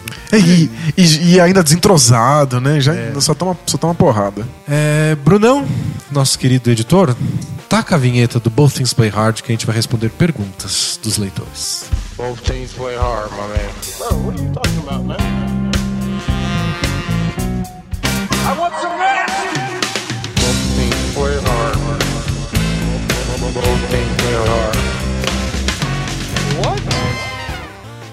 A primeira pergunta é do Uhul! Provavelmente um participante do Big Brother na primeira semana. Bem, bem provável. É, boa noite, bola presa. Falem um pouco mais do League Pass. Vale a pena ou não vale? Assinei e comecei a assistir a pré-temporada, porém não tem aplicativo na Smart TV da Samsung e a minha senha não funciona no aplicativo do PlayStation 4. Como vocês assistem? No PC, no tablet? Obrigado, sou quase assinante. Ele é assinante do League Pass, aí ele mandou o saque pra gente de quem ele não é assinante. Mas ele é quase. Então talvez se a gente responder bem. É absurdo a gente não receber milhões de, de dólares do League Pass, né? Porque nós sempre fomos os, os defensores, os du- a gente tirou dúvida, já, já escreveu post tirando dúvida. Eu faço trabalho, pode, ser, pode me contratar NBA pra responder só dúvidas do League Pass. É, eu acho que a coisa que mais vale a pena no planeta Terra. Não só você tem a oportunidade de assistir todos os jogos ao vivo, e se você é fã de basquete, isso deveria valer por si só, É, mas isso te desprende das leis do espaço-tempo. É viver no futuro. É, vo- você Uma se grande ficção científica. Você simplesmente pode ir dormir de noite, que é uma coisa maravilhosa de fazer. E aí você acorda no dia seguinte, quando você tiver tempo, você assiste os jogos gravados em VT, com todos os intervalos cortados, todas É. as paradas técnicas cortadas. Se tiver um. E se adianta 10 segundos quando tiver batendo lance livre. Isso, você, pode- você corta todos os lances livres, você corta os, os árbitros ficarem revendo jogada Ah. pra saber o que aconteceu. Exato. Depende do time. Quando entra uma, uma, uma cesta, você pode cortar 10 segundos. Porque esse time lerdo. É, time lerdo e você ainda vê o começo da jogada sendo armada do outro lado. Sério, é a melhor coisa pra quem não tem tempo. Eu, eu- eu costumo ver esse argumento, né? Eu não tenho tempo, então não vou assinar o League Pass. Não, é o contrário, você não tem tempo, o League Pass faz tudo pra você. Eu também acho. Porém, por outro lado, ah, nunca na história desse país a gente teve tanto jogo da, da NBA na TV fechada. Exato. Então tem vários jogos, eu não sei exatamente quantos cada um vão transmitir, dá pra entrar no site deles, mas vai ter Sport TV e ESPN transmitindo. São vários jogos por semana. Se você não tem tanto tanta questão de escolher os jogos, aí tudo bem, porque a, a graça do League Pass, por exemplo, é essa. Tem 10 jogos na rodada de quarta-feira, você escolhe qual você quer ver. E se tiver ruim, você troca no meio do caminho. A ESPN vai mostrar um deles. Se você tanto faz, se você não liga de assistir o que eles passarem, É. beleza. O fã casual, que quer ver os melhores times, os times do momento, e vai assistir alguns jogos na, na, na- na- na semana, pode ir com a TV a cabo, sem problema. É. O League Pass é pra quem não quer estar preso no horário em que os jogos acontecem. É o meu caso, eu praticamente não assisto NBA ao vivo. Assisto tudo no dia seguinte, problema nenhum. E pra quem quer poder escolher, você quer assistir o Pelicans e Grizzlies? Não vai passar na TV nunca. Não. Mas, pois, Vai ser um puta jogo legal e você só vai assistir no League Pass. Às vezes você torce pra um time ruim. É. Não passa na TV. Sobre o PlayStation 4, você precisa estar usando o teu League Pass, é, que foi assinado por- no, no Brasil, numa conta brasileira no PlayStation 4. Se você tentar usar o seu League Pass brasileiro numa, li- nu- numa conta americana, não funciona. E eu não testei ainda nessa tem- na pré-temporada, mas no PlayStation, aliás, desde o Xbox 360 que eu tinha antes, eles sempre atualizam, eles, eles não atualizam, eles criam um aplicativo novo Isso. todo ano. Jogam fora o um anterior e criam um novo. E nem Porque são sempre- idiotas. E na temporada passada, o aplicativo do Play 4 foi lançado com a temporada já em andamento. É verdade. Eles atrasaram. Então, a temporada passada começou, o aplicativo antigo do Play 4 não funcionava, É. e eles estavam prometendo um novo que chegou, sei lá, um mês depois. Foi uma desgraça. Mas dá pra você assistir no seu tablet, no celular, no computador. Você vai pegar o seu computador e plugar na televisão. É, quando eu estou trabalhando, eu assisto no computador, e em casa eu assistia bastante no Play 4, mas aí eu tive a felicidade de adquirir um tablet, e é uma maravilha. Deve ser mesmo. Então, no tablet é bem legal. Eu vejo no celular às vezes, mas é. É esquisito, né? Uma tela pequena.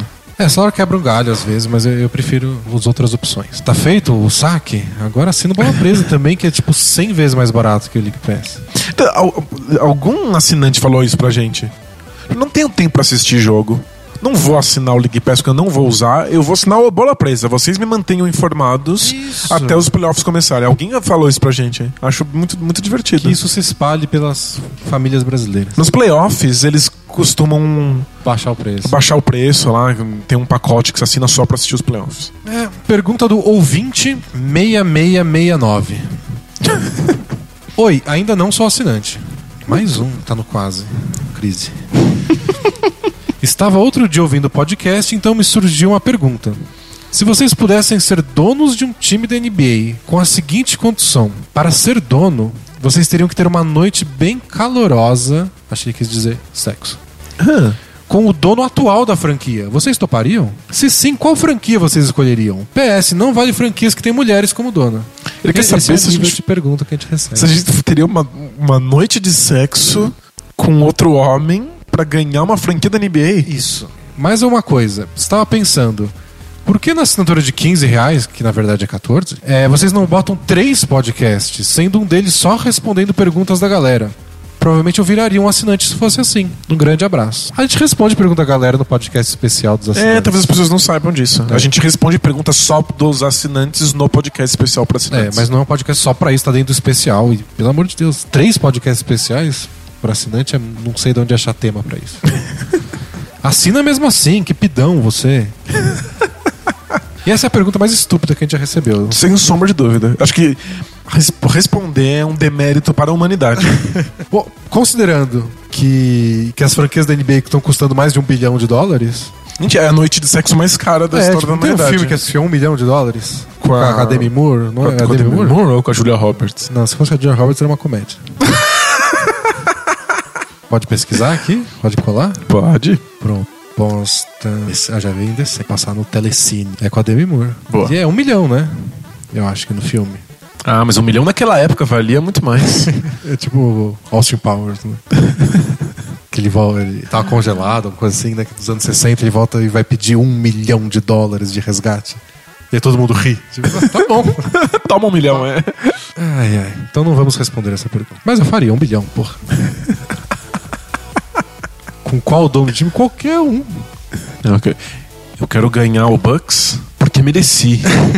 porque os nossos assinantes nos assinaram e aí a gente teve dinheiro suficiente pra comprar o Bucks. Próxima pergunta é do Etevaldo Marciano. Lembra do Etevaldo? Caras, no último podcast alguma pessoa falou de alguém que falava mal do Sormani nas transmissões do Terra e citou o Bola Presa. Aham. Acredito que seja eu. eu frequentava as transmissões e lembro que certa vez, durante a transmissão, eu dei umas alfinetadas no Sormani e usei o Bola Presa como nome. Ai, que ótimo. E eu usava esse mesmo nome como, como perfil, Etevaldo Marciano. Espero que o ouvinte se lembre. Um abraço a toda a velha guarda do Paula Presa no Blogspot. É, ó, galera de, de velha guarda.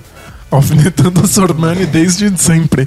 Pobre Sormani. O grande problema do, do- da transmissão do Terra é que, se eu não me engano, já tinha League Pass. Se eu, se eu não estou equivocado, acho que eram os, os primeiros anos do League Pass, que era aquele International League Pass, que era ainda tudo em inglês. Era, e que.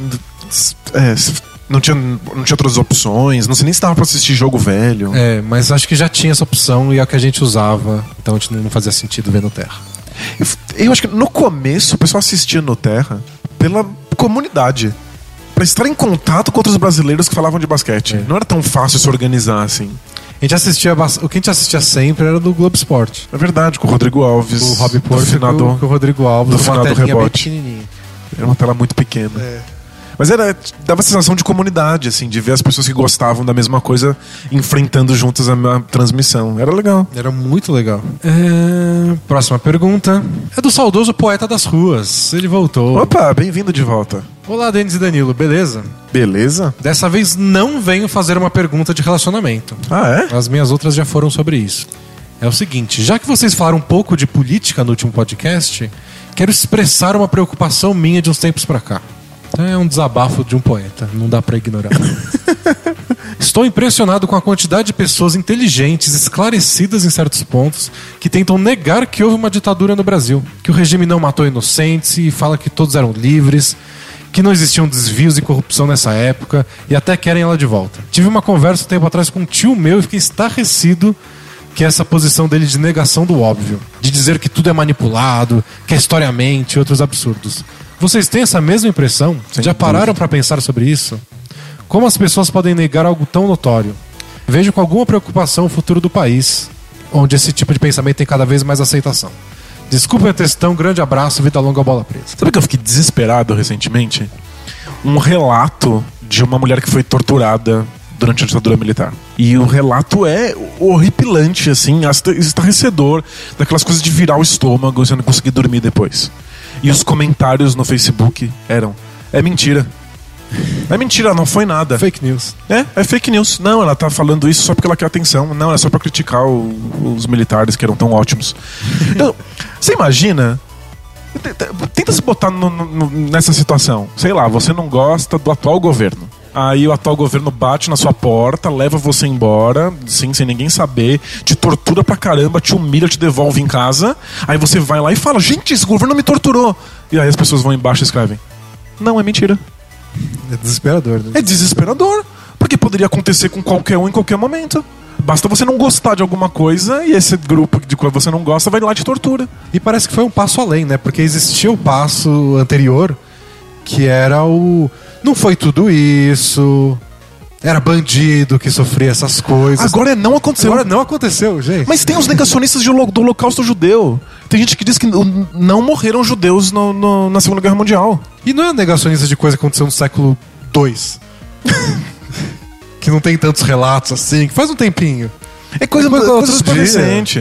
É desesperador, mesmo. Você imagina se um judeu foi preso no campo de concentração, sobreviveu, e aí você conta como é que era, a pessoa fala assim: não, você tá mentindo. O que, que você É, faz? é um desespero que, que me lembra a discussão quando eu tinha, sei lá, com a minha irmã quando eu era criança. Você fala alguma coisa e ela, não, não fez, mentira. Eu consegui, eu passei dessa fase. Não conseguiu.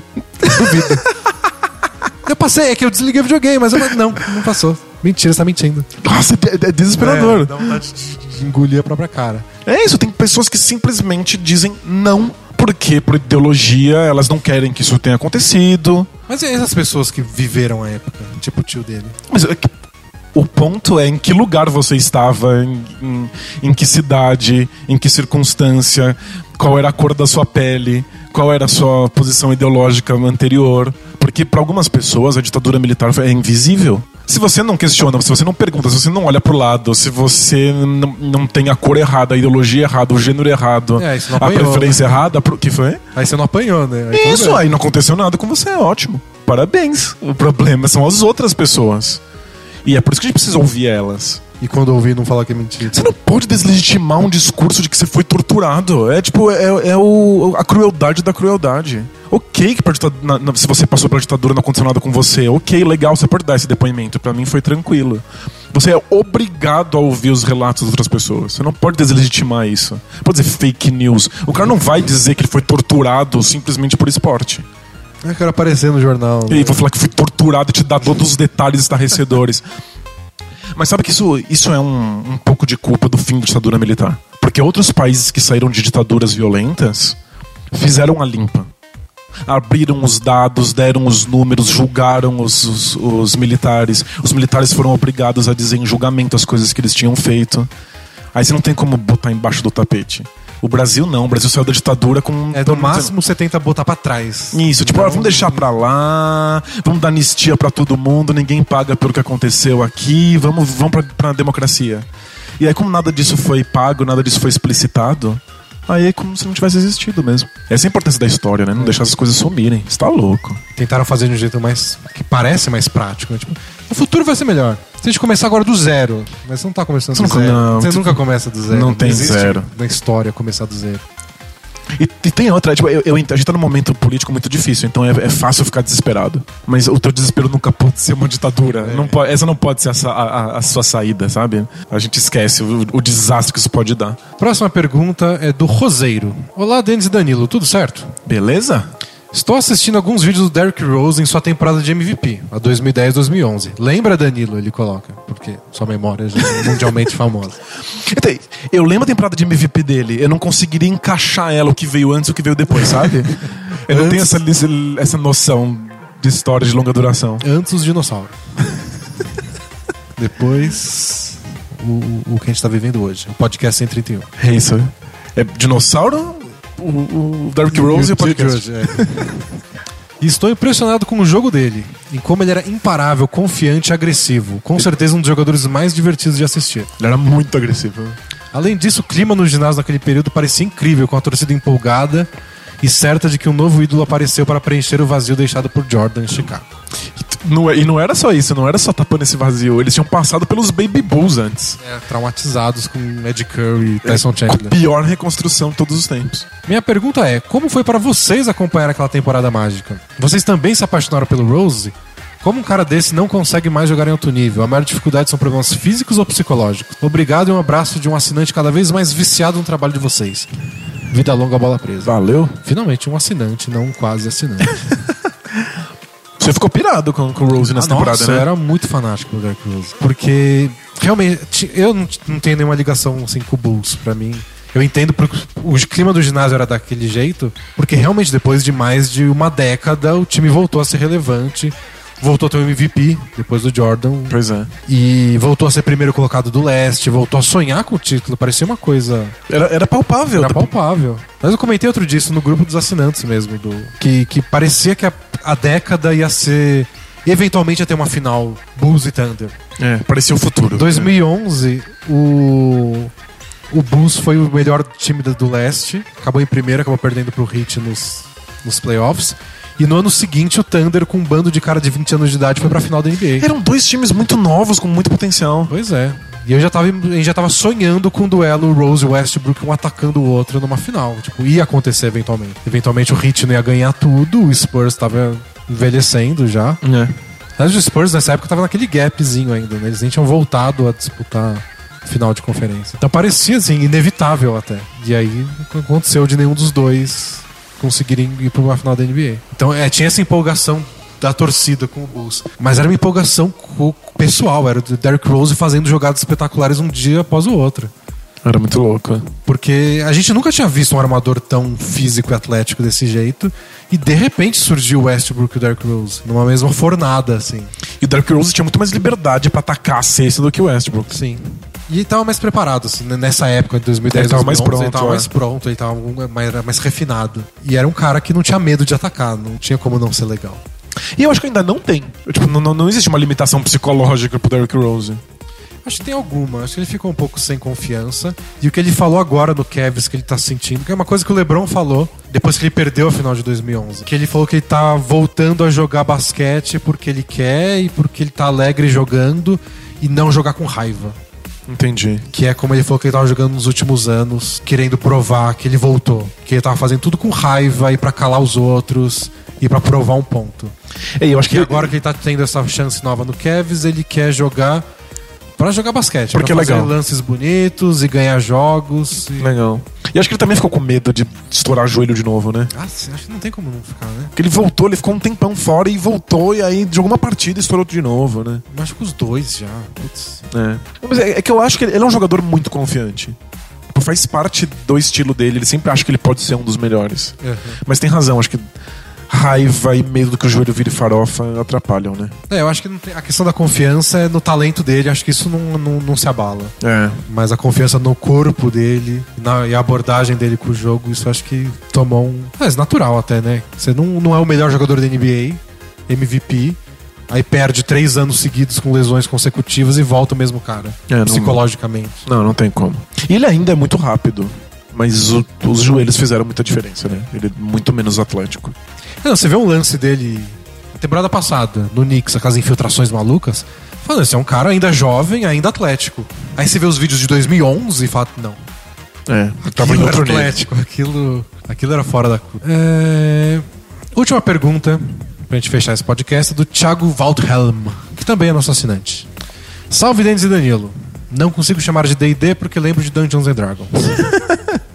É Justo. E Quer dizer que você prefere Dungeons and Dragons que a gente? Beleza, vai lá então. Ou tem muita raiva de Dungeons and Dragons. Ou você vai jogar um dado e decidir se qual você prefere. Uma pergunta sobre basquete, pra refrescar. É, qual o jogo com a atuação da Lei do Ex que vocês mais esperam pra essa temporada? Que é o cara vai jogar contra o ex-time e tem o jogo do século. É, o meu clubismo quer ver se o menino D'Angelo Russell com gelo nas veias prevalecerá contra a frieza dos irmão, do irmão Lopes menos legal. Nossa, ia ser muito legal o D'Angelo ter tipo, o jogo da carreira contra o Lakers. É, mas acho que todo mundo quer ver mesmo o embate Kyrie Irving versus LeBron e Isaiah Thomas.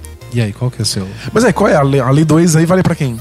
É pra tudo, pro, pro O Kyrie? Isaiah vai fazer 50 pontos e o Irv vai fazer 50 pontos? É, vale os dois. Os dois tá valendo pra, pra ambos. Nossa, isso vai ser um jogaço, né? Eu acho que vale mais pra Isaiah Thomas, porque acho que ele ficou mais ferido com a troca. É, o Irving pediu. É. Não tem tanto essa coisa de. Minha ex me deu um pé na bunda. Mas tem um pouquinho do tipo, pedi pra ir embora mesmo e tô ótimo, sabe? Entendi. é. Não sinto falta daí, não. Quem acabou o relacionamento também tem que mostrar Tem- quem é. que tá por cima, né? Que não se arrependeu. Isso, entendi. Mas acho que pro Isaiah Thomas. Ele falou que. Ele deu uma entrevista pro, pra aquele Lee Jenkins da Sports Illustrated. Que ele falou que talvez ele não fale mais com, com o Danny Ainge, que é o manager do Celtics, na vida, nunca mais. E que ele acha que eles cometeram um erro. É mesmo? Ele falou que não é só talento que importa, que tem que ter coração, entrega e você não pode abrir mão disso. Então parece que o Irving não vai se entregar e não vai ter coração pelo time, né? Mas, é, São as palavras vazias, mas, eu- mas eu- eu mostra o entendo. quanto ele tá magoado. Claro, sem dúvida. Que ele fez tudo o que devia e mesmo assim chutaram ele pra outro É uma time. bosta, não. Sem dú- sombra de dúvida, é uma bosta. É que você tá- Não sei se eu tô com o qual eu tô mais ansioso. Mas o que eu espero que vai ser mais estrago, assim, que vai destruir contra o time. Carmelo contra o Knicks no Madison Square Garden. Nossa, fazer Que é o- 50 pontos no, no O Madison. primeiro jogo da temporada. Jura? Juro. A estreia do Thunder na temporada é contra o Knicks no Madison Square Garden. Nossa, vai ser maravilhoso. E um que eu acho que vai ser assim, é até desleal pela qualidade dos times, o Jimmy Butler contra o Bulls.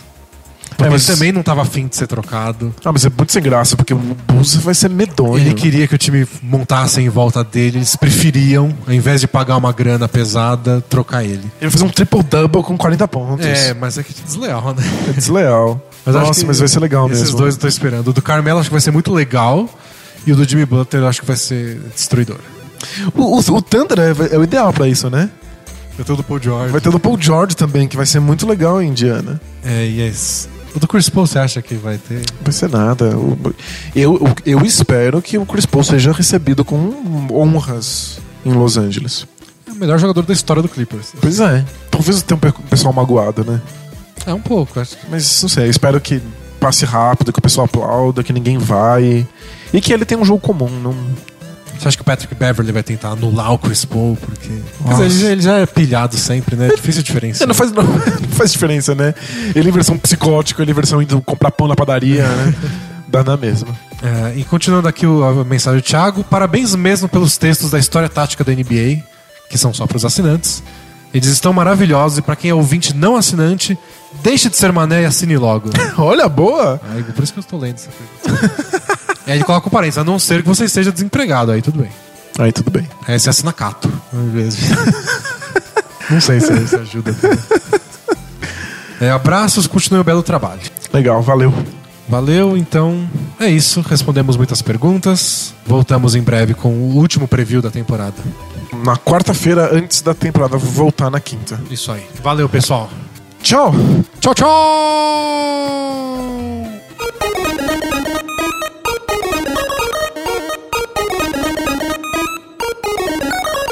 God bless and good night.